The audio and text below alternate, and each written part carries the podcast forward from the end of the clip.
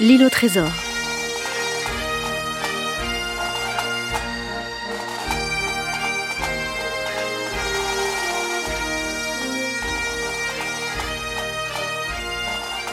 C'est pour obéir au désir de monsieur le chevalier de Trilonie, du docteur Livesey et de tous ces messieurs que je me décide à mettre par écrit tout ce que je sais concernant l'île au trésor, sans rien omettre la position de l'île, et cela seulement parce qu'une partie du trésor s'y trouve encore.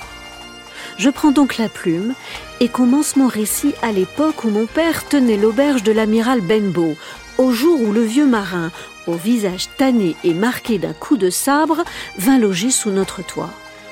Je le revois comme si c'était hier, lorsque de son pas pesant il arriva à la porte de l'auberge, suivi de son coffre de marin qu'un homme charriait sur une brouette. C'était un lourd et vigoureux gaillard dont les cheveux bruns retombaient en un catogan poisseux sur le col d'un habit bleu taché. Ses mains, aux ongles noirs et cassés, étaient couvertes de cicatrices et la balafre de sa joue lui marquait le visage d'un trait livide. Tout en sifflotant, il examina la crique, puis de sa voix aiguë et chevrotante qui semblait avoir été rythmée et brisée par les manœuvres, il entonna ce vieux chant de marin qu'il devait nous faire entendre si souvent par la suite. Ils étaient quinze sur le bahut du mort. Yo ho ho Et une bouteille de rhum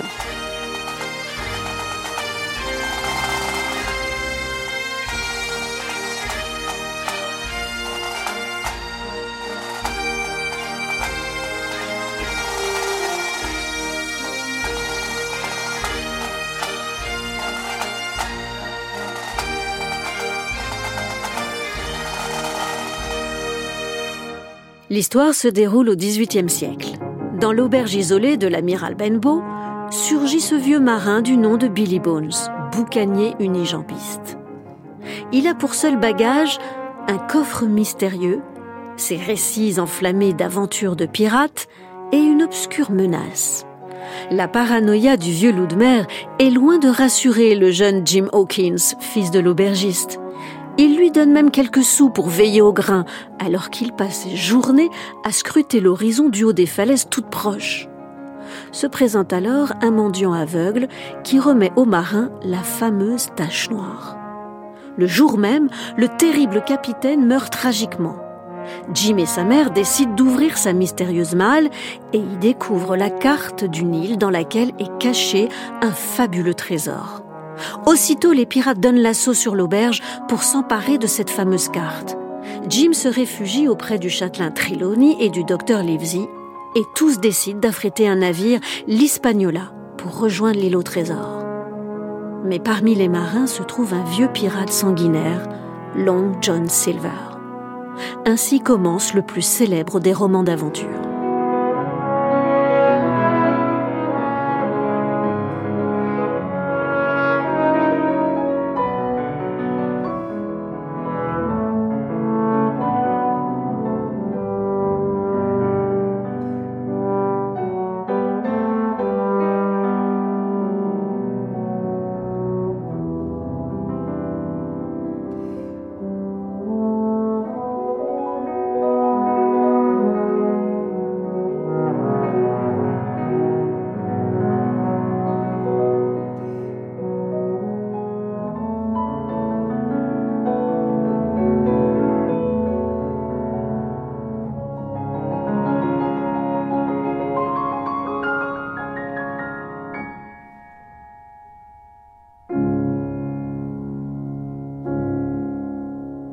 Robert Louis Stevenson, sa femme et son beau-fils, Lloyd Osborne, sont en Écosse en 1881.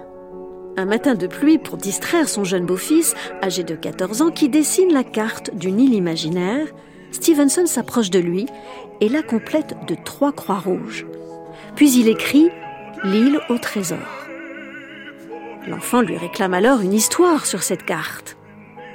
Sans un mot, Louis empoche le papier, à la grande déception de l'enfant. Mais le lendemain, celui-ci est convoqué dans la chambre de son beau-père. La carte est sur le couvre-pied et Stevenson se met à lire à haute voix le premier chapitre de L'île au trésor. Peu après, l'ouvrage paraît en feuilleton dans un hebdomadaire pour enfants, Young Folks. Stevenson vient de composer son premier roman. Pour son titre, il s'inspire d'une liste de noms d'îles vierges extraite d'un roman de Charles Kingsley. Il fait probablement référence à l'île du Cercueil, située dans les îles Vierges britanniques. Il dit à propos L'île au trésor vient de Kingsley, Christmas in the West Indies. J'y ai pris les mots Death's Man Chest. Telle a été ma source d'inspiration.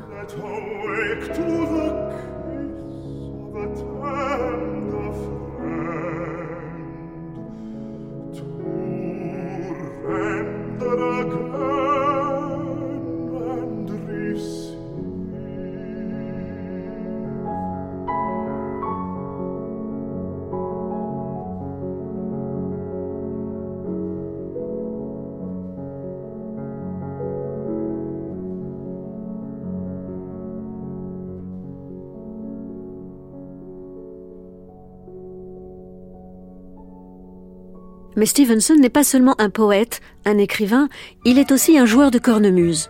Il reprend ainsi de façon récurrente dans son roman l'énigmatique refrain de la chanson des 15 marins pour intriguer le jeune Jim Hawkins. Il laisse ainsi au lecteur le soin d'inventer ses propres couplets et au capitaine Haddock, certes bien plus tard, de s'illustrer dans le secret de la licorne sous la plume d'Hergé.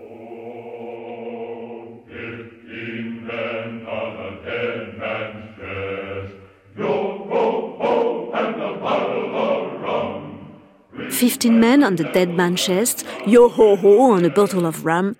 Drink and the devil had done for the rest, yo ho ho and a bottle of rum.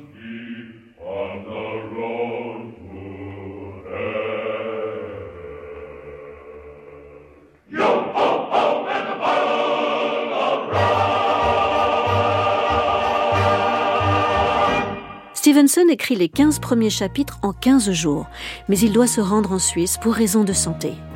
Angoissé, la tête vide, il reprend l'histoire et réussit cependant à terminer le roman au rythme d'un chapitre par jour. En novembre 1883, le roman paraît en volume, signé Capitaine John North. C'est un véritable succès. Feignant de reproduire les romances d'antan, Stevenson, au contraire, innove avec une grande habileté. La rupture qu'il opère avec les valeurs et les formes du roman victorien se marque par une intrigue resserrée, une grande économie de moyens et une souveraine désinvolture par rapport à la morale. Ainsi, la fuite du pirate Long John Silver, qui échappe à son châtiment grâce à la complicité tacite de l'écrivain.